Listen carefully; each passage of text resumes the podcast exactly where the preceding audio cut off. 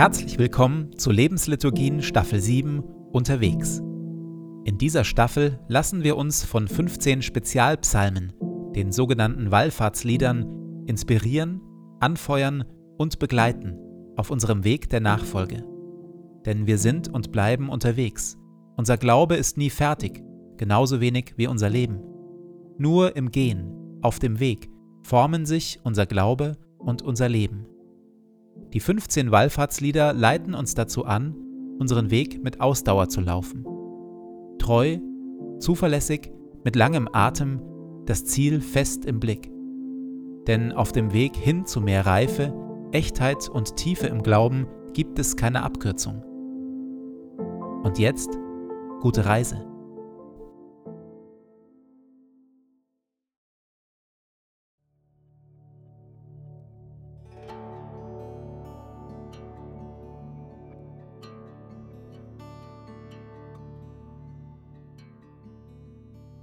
Zu Beginn meines Betens lege ich zur Seite, was mich beschäftigt, und lasse es ruhig werden in mir.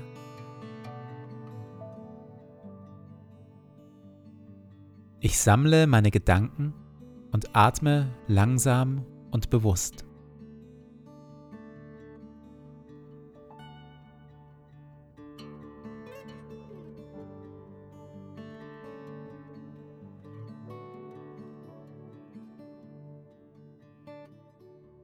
Du Gott der Wege, du bist hier, jetzt, mit mir. Du wirst mich mit deinen Augen leiten.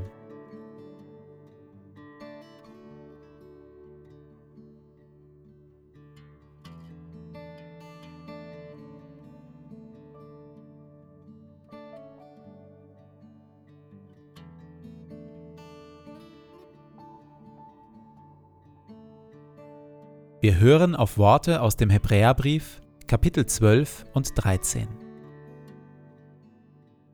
Wir sind umgeben von einer ganzen Wolke von heiligen Zeugen, die uns anfeuern. Deshalb legt alles ab, was euch beschwert, jede Sünde, die euch gefangen nimmt. Lauft ausdauernd und geduldig dem guten Ziel entgegen. Richtet euren Blick dabei auf Jesus, er hat diesen Weg begonnen und vollendet, durch Anfeindungen, Schwierigkeiten und Leid hindurch. Wenn ihr müde werdet und strauchelt, schaut auf ihn. Das wird euch neue Kraft geben. Stärkt eure müden Hände und die zitternden Knie. Lenkt eure Schritte entschlossen in die richtige Richtung. Geht auf geraden Wegen, damit niemand stolpert und fällt. Hütet euch vor dem Esau-Syndrom.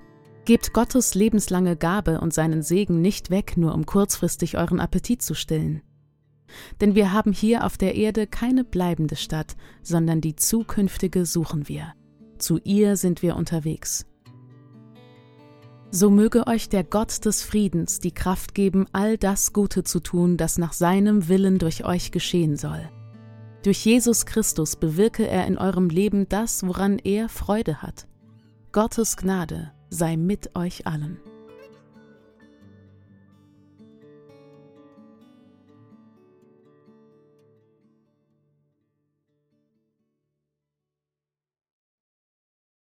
Der Beter von Psalm 120 erlebt die Welt, in der er lebt, nicht als wohlgeordnet und die Mitmenschen, mit denen er lebt, nicht als freundlich und gut.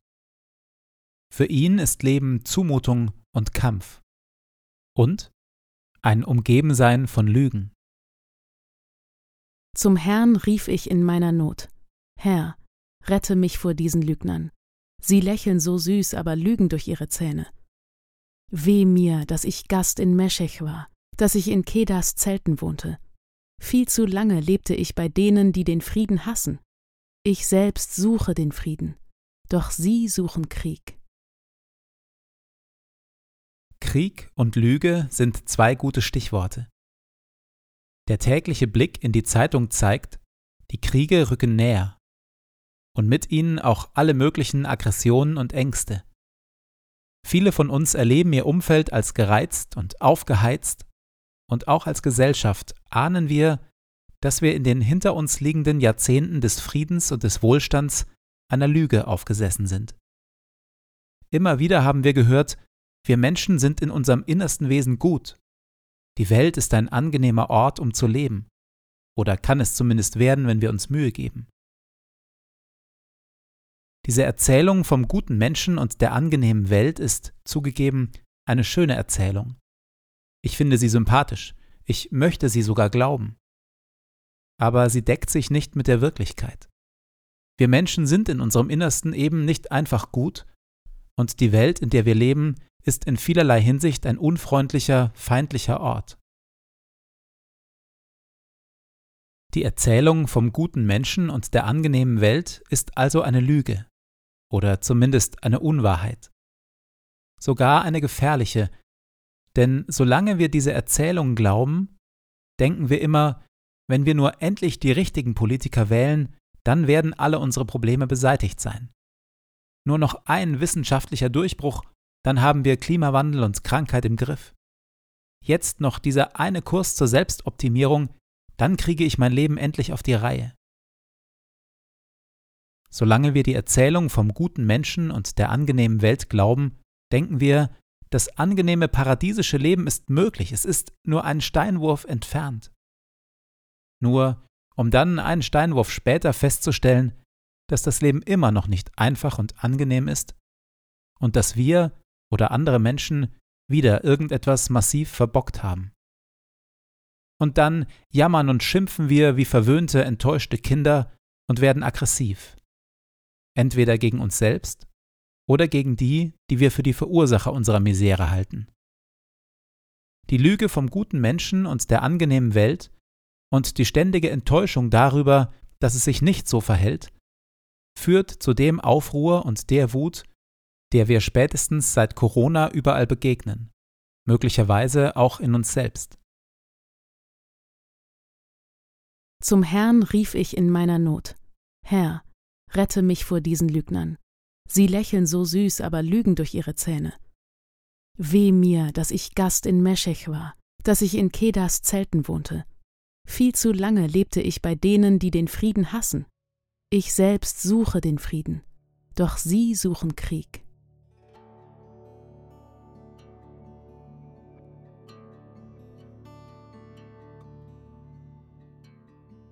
In der Stille lasse ich das Gehörte auf mich wirken. Ich spüre in mich hinein, welche Erwartungen habe ich an das Leben in dieser Welt.